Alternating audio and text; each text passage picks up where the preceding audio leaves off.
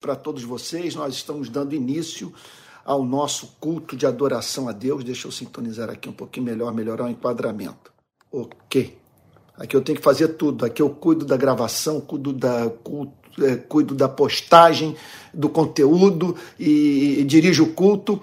O que me dá muito prazer, muita alegria. Eu só peço a você muita compreensão que na perspectiva de de oferecer o melhor e ter que fazê-lo sozinho, muitas vezes eu me enrolo aqui. Mas nós estamos aqui dando início ao culto da rede de pequenas igrejas.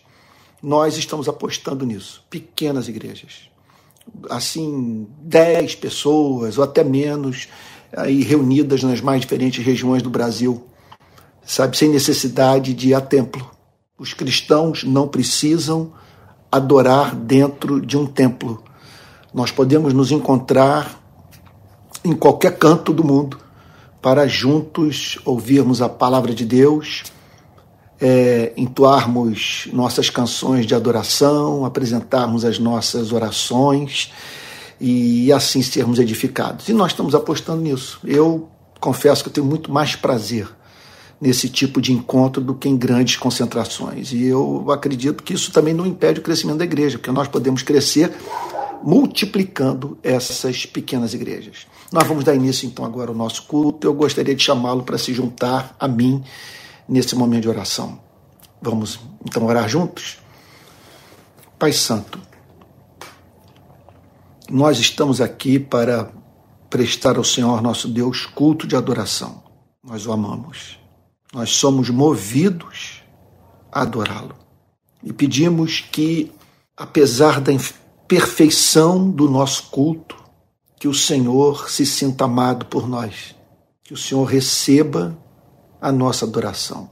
Nós sabemos que não estamos acrescentando alegria a Ti.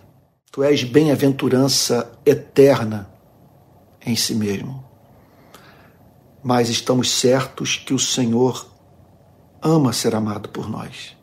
E por isso nós estamos aqui para lhe dizer que a maior obsessão das nossas vidas é contemplá-lo na beleza da sua santidade e te dizer aquilo que jamais falamos. Nós pedimos nessa noite perdão pelas nossas falhas. Ah, há muita contradição em nós, Senhor. E comportamento impressionantemente infantil, Senhor, e muitas vezes egoísta.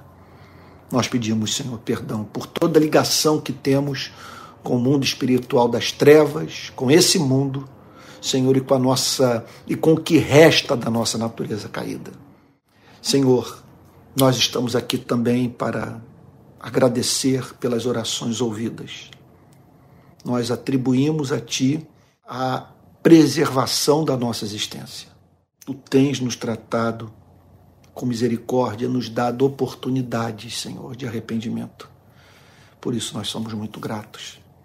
Senhor querido, agora que nós vamos ler a tua palavra, rogamos que teu espírito a ilumine e que recebamos o alimento, que possa nutrir a nossa alma, espantar o desgosto, Senhor, a dúvida, o espírito de incredulidade, fazendo prevalecer o mais ardente amor por ti.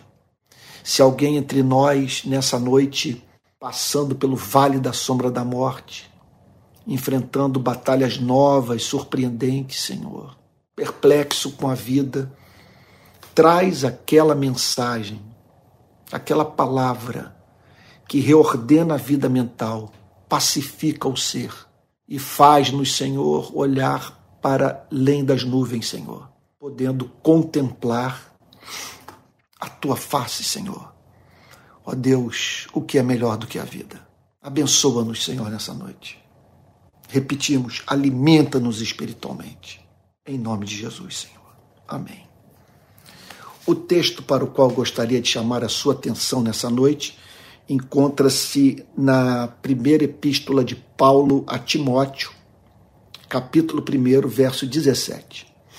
Diz assim: Assim, ao Rei eterno, imortal, invisível, Deus único, honra e glória para todo o sempre. Amém. Bom, se você me perguntasse qual é a sua definição de felicidade, eu apontaria para essa passagem. Se você me perguntasse sobre a manifestação da beleza na alma humana, eu apontaria para essa passagem. Se você me perguntasse em que consiste a beleza da alma, eu apontaria para esse texto. Não há nada mais importante na vida do que compreender o significado de 1 Timóteo, capítulo 1, versículo 17. Esse texto causou um profundo impacto no século XVIII na vida de Jonathan Edwards. E ao descrever o que ele sentiu, eu estou praticamente declarando tudo que eu tenciono falar sobre esse texto nessa noite.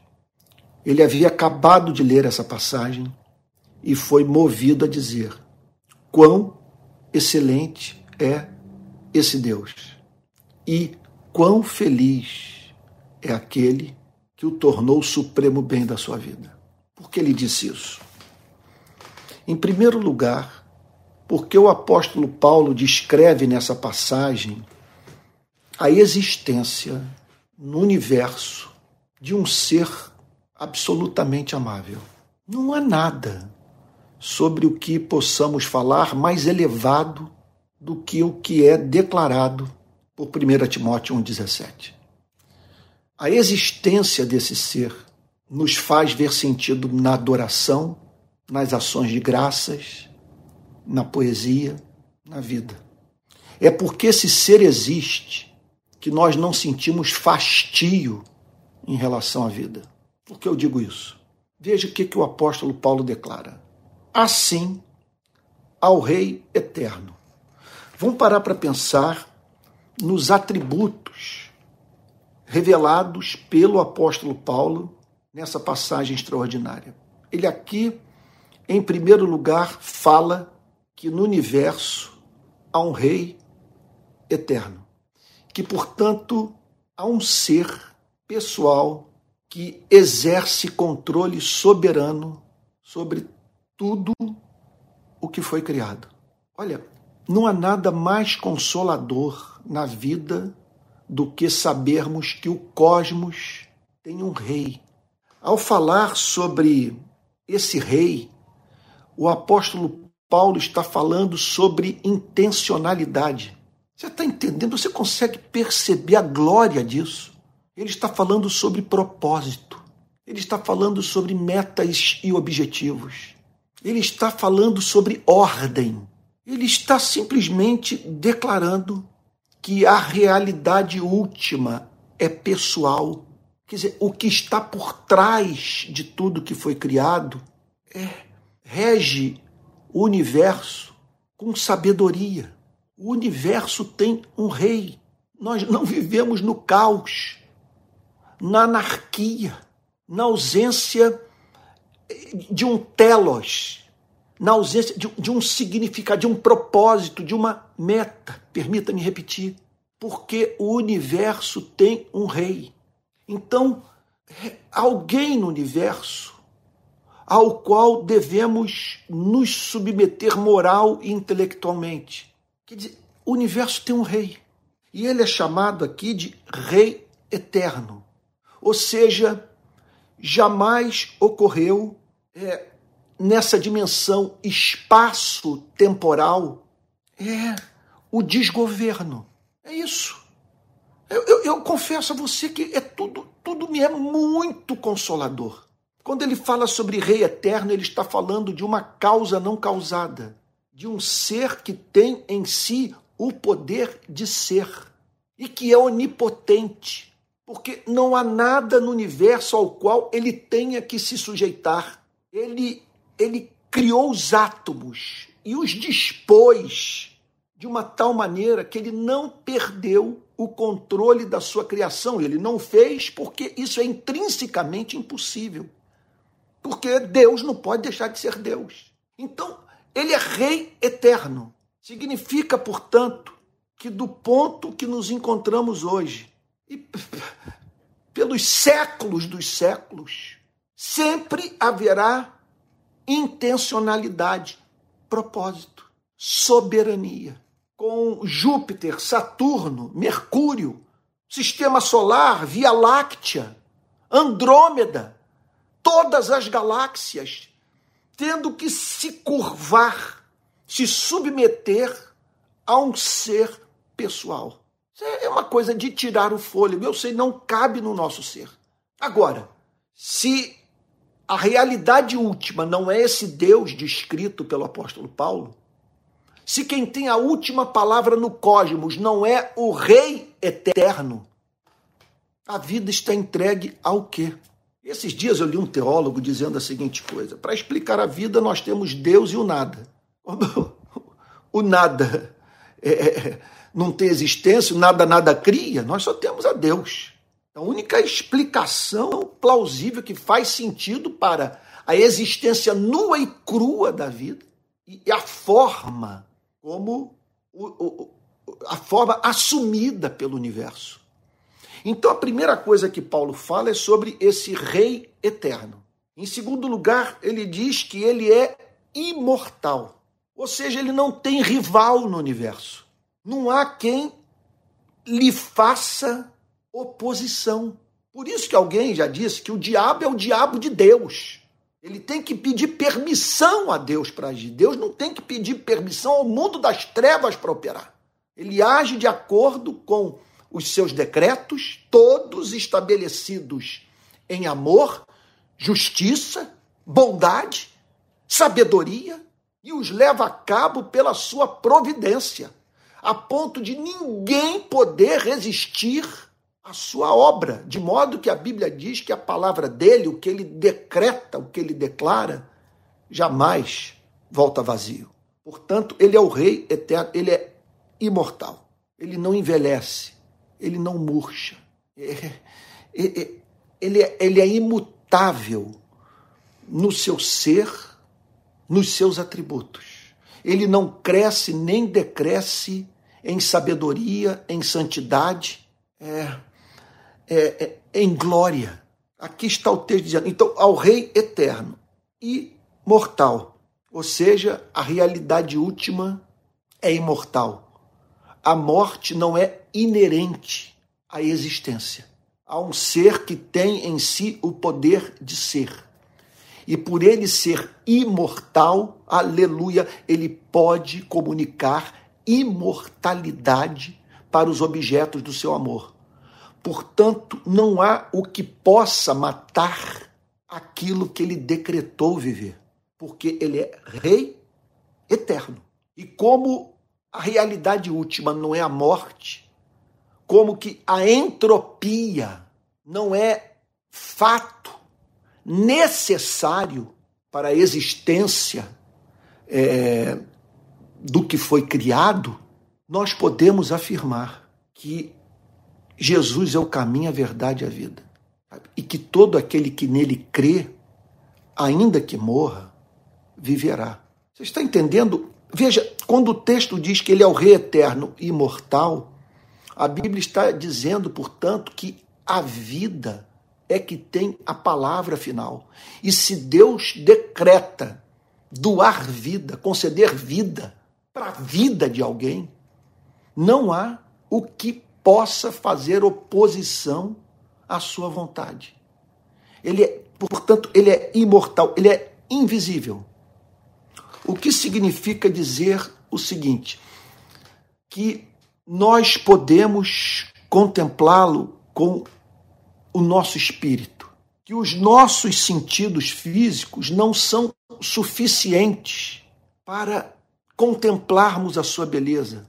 É claro que os nossos sentidos, eles nos ajudam a partir do contato com a criação, a, a, a mediante a relação com esses reflexos da sua glória, termos uma ideia pálida de quem ele é.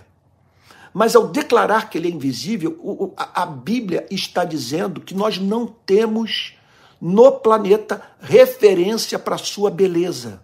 Simplesmente nós, nós não temos nada na vida que seja capaz de nos apresentar uma representa, nos apresentar uma representação exaustiva da beleza de Deus.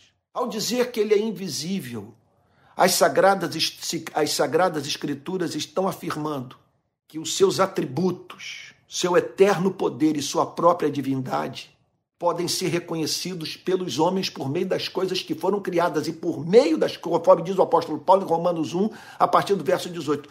Por meio das coisas que foram criadas, nós espiritualmente o adoramos em espírito e verdade, o contemplamos na beleza da sua santidade. O contemplamos na beleza daquilo que não pode ser visto com os nossos olhos literais, só pode ser contemplado pelo espírito. Ao dizer que ele é invisível, o apóstolo Paulo está declarando que ele não cabe em nenhum tratado de teologia. Ele é infinitamente mais majestoso, mais glorioso, mais bondoso, mais sábio, mais santo, mais amoroso do que nós temos sido capaz de conceber. E o apóstolo Paulo prossegue dizendo: Deus único. Portanto, há um ser no universo que é, vamos lá, tente enumerar comigo: autoexistente, imutável, infinito, por isso, único. Você não pode ter dois princípios absolutos. Só existe um, que é chamado aqui, portanto, de Deus único. Ou seja, nós quer dizer, nós não encontramos na vida um outro objeto de adoração. Então não vá procurar esse objeto de adoração nas galáxias sabe, numa viagem fantástica que só lhe permitiria ter uma visão fantástica. Mas adorar esse Deus invisível significa nós prestarmos culto a um ser que, que, que não tem rival. Não há quem rivalize com sua soberania. Não há quem rivalize com a sua sabedoria. Ele não pede informação a ninguém. Como diz o apóstolo Paulo na extraordinária passagem de Romanos, capítulo 12, que vale a pena aqui é, trazer, perdão, capítulo 11, que vale a pena trazer a memória de todos. Ó profundidade da riqueza, tanto da sabedoria como do conhecimento de Deus. Quão inexplicáveis são os seus juízos e quão insondáveis são os seus caminhos.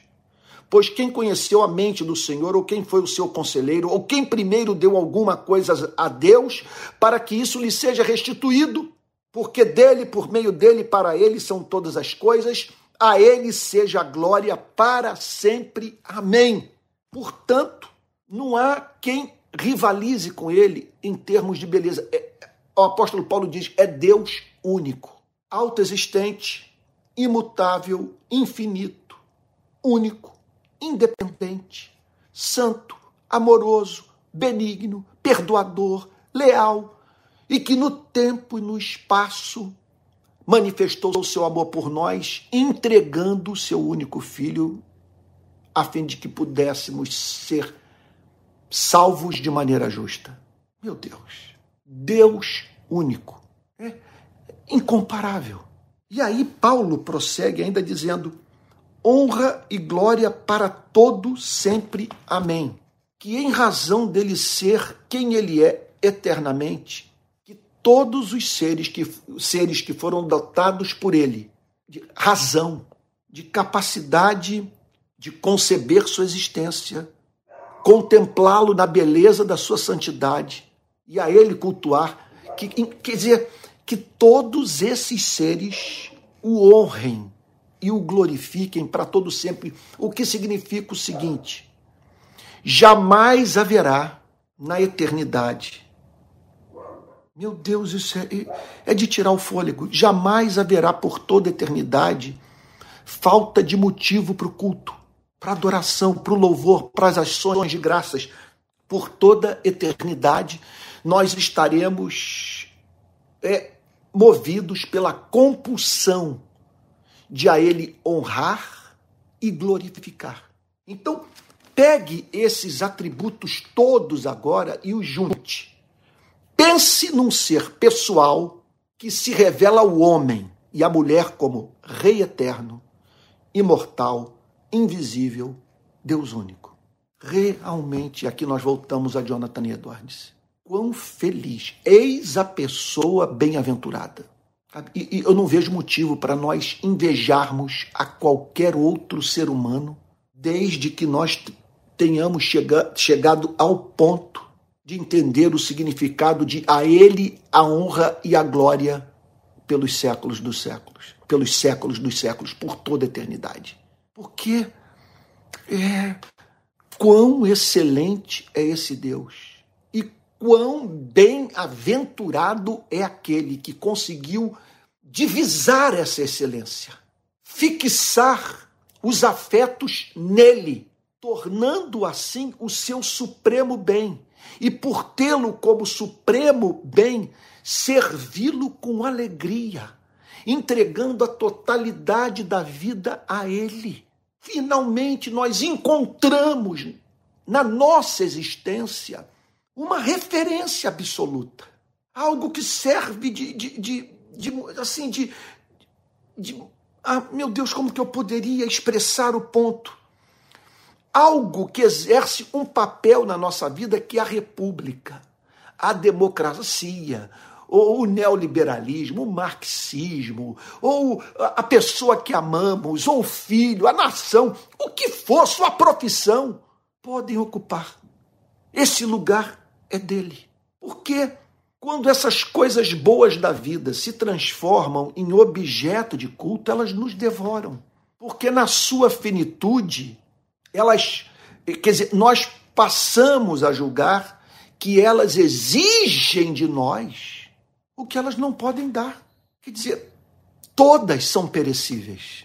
Sabe? A, a, a, nossa relação com todas elas é imperfeita e nenhuma satisfaz inteiramente as ambições mais profundas do nosso coração. Esse é o nosso problema.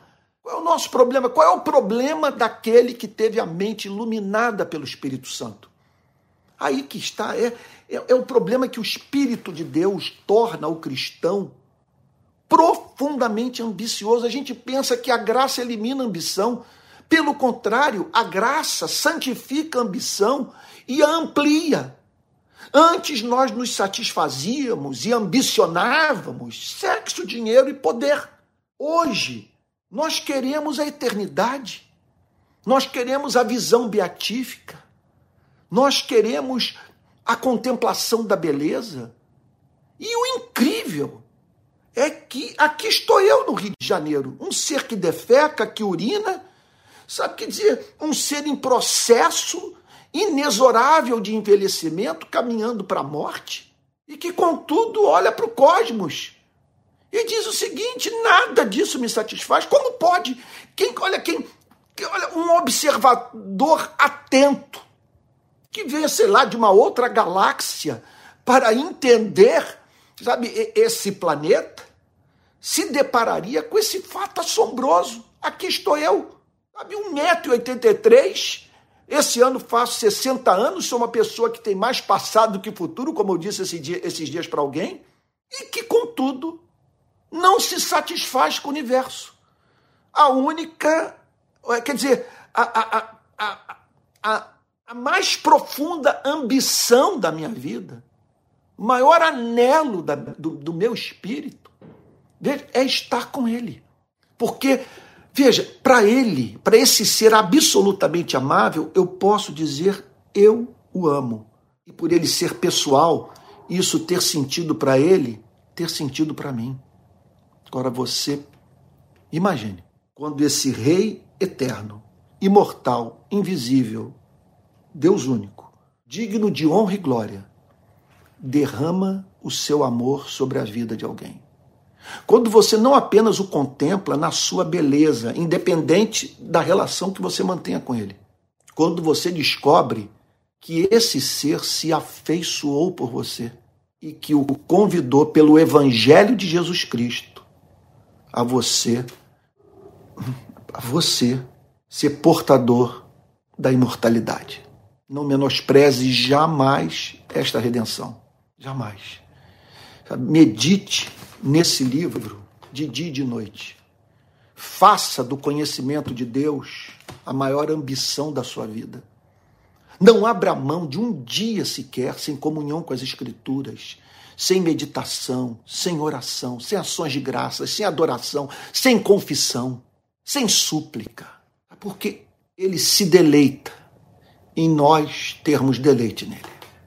É essa mensagem que Deus botou no meu coração para trazer para você nessa noite e que eu espero que o tenha alimentado espiritualmente. Vamos fazer uma breve oração. Pai Santo, quão excelente tu és e quão feliz é aquele que contemplou o Senhor na beleza da sua santidade, que passou a tê-lo como Deus excelente que por isso fixou os seus afetos em ti. Senhor, que nada, nada, nada, nada nos prive em vida dessa adoração, dessa comunhão, dessa intimidade, que visceralmente, Senhor, a partir das nossas entranhas, da cidadela da alma, nós possamos dizer a Ele a honra e a glória para todo sempre, pelos séculos dos séculos. Amém. Amém. Irmãos queridos, eu estou sob o impacto desse verso maravilhoso. Eu fico feliz porque eu costumo pregar em série e na quarta-feira eu continuo dando liberdade a mim mesmo para escolher nas Sagradas Escrituras o texto da meditação. E eu sou grato pelo Espírito Santo, acredito, ter me guiado para que hoje nós pensássemos nessa passagem maravilhosa do Novo Testamento. É, quero dizer para aquele que, tá sintoni que está sintonizando hoje conosco pela primeira vez que esse é um culto da rede de pequenas igrejas. Nós acreditamos que para adorarmos a Deus, para vivermos como igreja, nós não precisamos de templo. Então nós nos reunimos de casa em casa.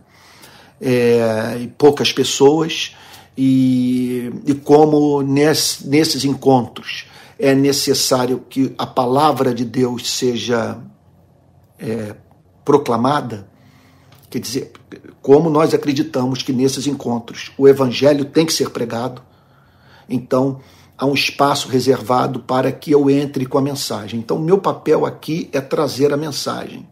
E nas mais diferentes cidades do país, os irmãos têm comunhão, eles se encontram com os seus irmãos na fé e podem também ali sabe, é, comer uma comidinha juntos, cantar uma canção, orar uns pelos outros, nada os impede de, ao término dessa mensagem, então vivenciarem essas trocas, essas expressões de amor.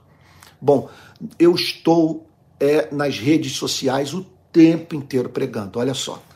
Domingo de manhã eu prego lá do auditório da Associação Brasileira de Imprensa no centro do Rio, Rua Araújo, Porto Alegre, 71, nono andar. Então estou todo domingo às, às 10 horas da manhã ali pregando, com transmissão pelo meu canal de YouTube para tudo que é canto. À noite, no mesmo domingo, às 18 horas, nós temos mais um grupo da rede de pequenas igrejas. Na segunda-feira, eu prego do púlpito da Igreja Presbiteriana Betânia, em Niterói, uma série chamada é, os conflitos de Cristo com as instituições religiosas do seu tempo.